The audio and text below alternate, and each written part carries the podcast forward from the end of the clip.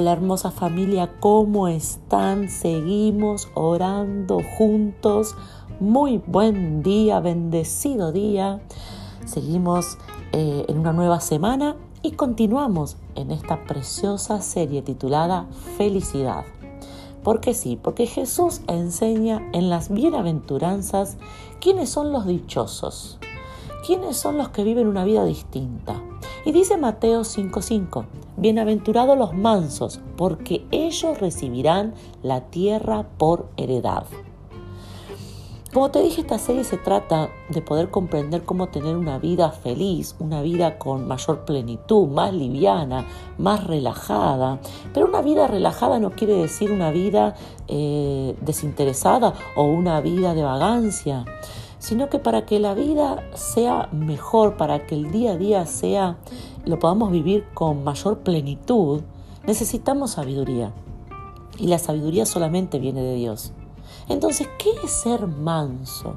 ¿Por qué Jesús dice que son los mansos los que obtienen la recompensa, los que llegan a alcanzar la tierra prometida? La definición de la palabra manso quiere decir una persona humilde, una persona considerada, cortés, una persona que tiene dominio propio. La mayoría de las traducciones de la Biblia reemplazan la palabra manso por la palabra humilde. Y Jesús está enseñando acerca del carácter. ¿Qué carácter te hace recibir la tierra prometida? En la palabra de Dios se encuentra en Primera de Reyes que Dios le habla al profeta Elías y le dice que la presencia de Dios también se puede manifestar como un silbo apacible y delicado. Lo que Jesús trata de enseñarnos es que la bienaventuranza, la dicha, la fortuna, la disfrutan aquellos que saben tener dominio propio sobre sus emociones. Siendo que este mundo te enseña todo lo contrario. Este mundo te enseña o te dice que los mansos, los humildes, los, los considerados nunca llegan a nada. Son los débiles, son los tontos, los ignorados e incluso la gente se aprovecha, los pisotean.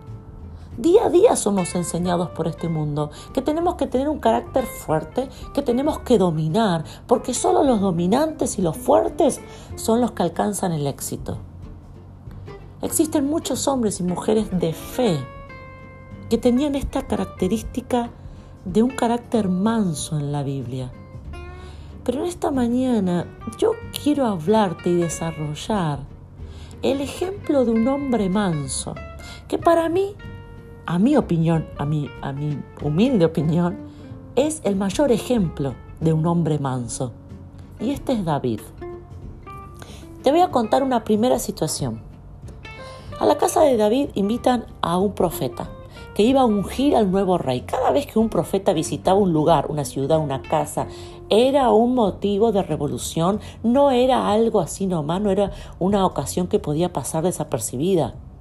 Es más, cuando Dios le envía al profeta a la casa de David, el profeta dice, eh, Saúl, el rey, que está ahora, que, que, Dios había desechado, eh, se va a dar cuenta y se va a dar cuenta que, yo estoy haciendo algo, que estoy ungiendo a un nuevo rey y me va a mandar a matar. O sea que la llegada de este profeta a la casa era una ocasión totalmente especial. Y obviamente que David se enteró de este acontecimiento. Si todo el pueblo lo sabía, sus hermanos estaban preparando. Eh, había un revuelo en la casa porque estaban preparando la mejor mesa, la mejor comida.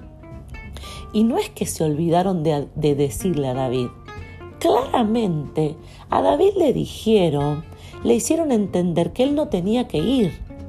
Le dijeron, mira, mejor quédate con las ovejas. No lo dice la palabra, pero quizás su papá le dijo, eh, cualquier cosa te aviso, David. Y David, tranquilito, sabiendo lo que estaba pasando, se queda con las ovejas. ¿Qué pasa? Eh, llega un punto en donde el profeta dice, no nos vamos a sentar a la mesa, sino llega el hijo que falta. Y ese que faltaba era David. Van a buscarlo desesperado. David, tenés que venir, porque si vos no venís, no nos podemos comer, no empieza algo, o sea, no va a pasar nada hasta que vos no vengas. ¿Y qué hace David? Accede tranquilo. David no se enoja porque no lo habían invitado. David no dice, ahora quieren que vaya. Ni me preparé, ni me tuvieron en cuenta. No, no, David, claramente él sintió el rechazo, pero supo pasar por alto el enojo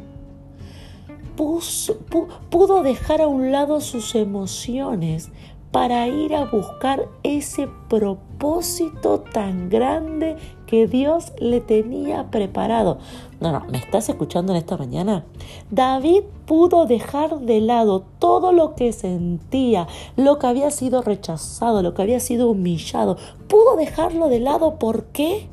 Para ir a alcanzar, para ir a recibir ese ungimiento, para ir a alcanzar esa palabra profética, para ir a alcanzar ese antes y después en su vida. Su carácter manso, su dominio propio, fue lo que le dio acceso a esa tierra como herencia, a esa promesa, a ese propósito que él iba a recibir en ese día. La pregunta es muy clara. ¿Cuántos enojos tenemos que aprender nosotros a saltar? ¿Cuántas ofensas tenemos que aprender a rechazar? Yo te pregunto, si vos hubieses sido David y te van a buscar, ¿qué hubieses hecho? ¿Te hubieses ofendido? ¿Tú hubieses dicho, ah, no, ahora me quieren? No, yo no soy segundo plato. Yo, ah, que, que yo tengo que ir cuando usted quiere y no tengo que estar cuando usted no quiere. ¿Qué hubiésemos dicho?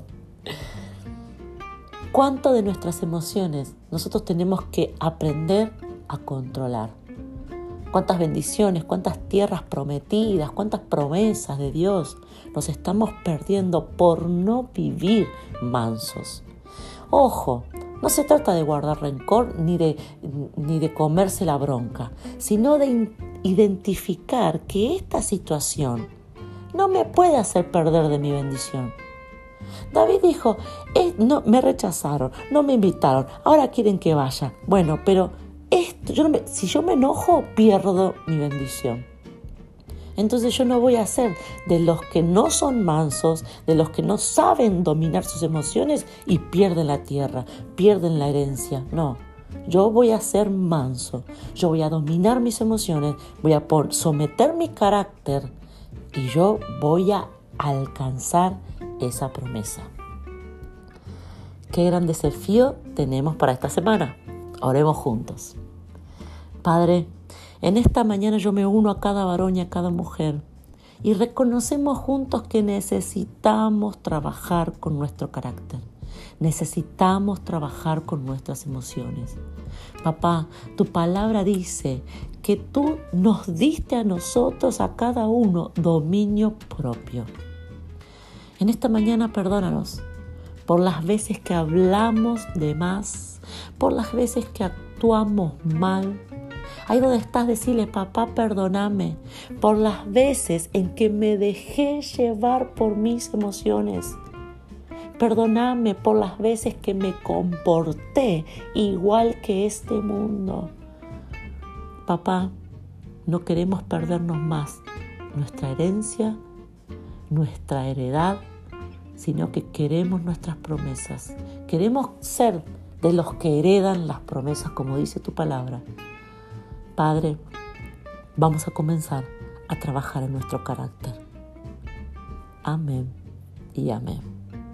En este día, medita en esta palabra y comenzá a reconocer en qué tenés que trabajar con tu carácter para dejar de perderte las promesas, las herencias, las bendiciones.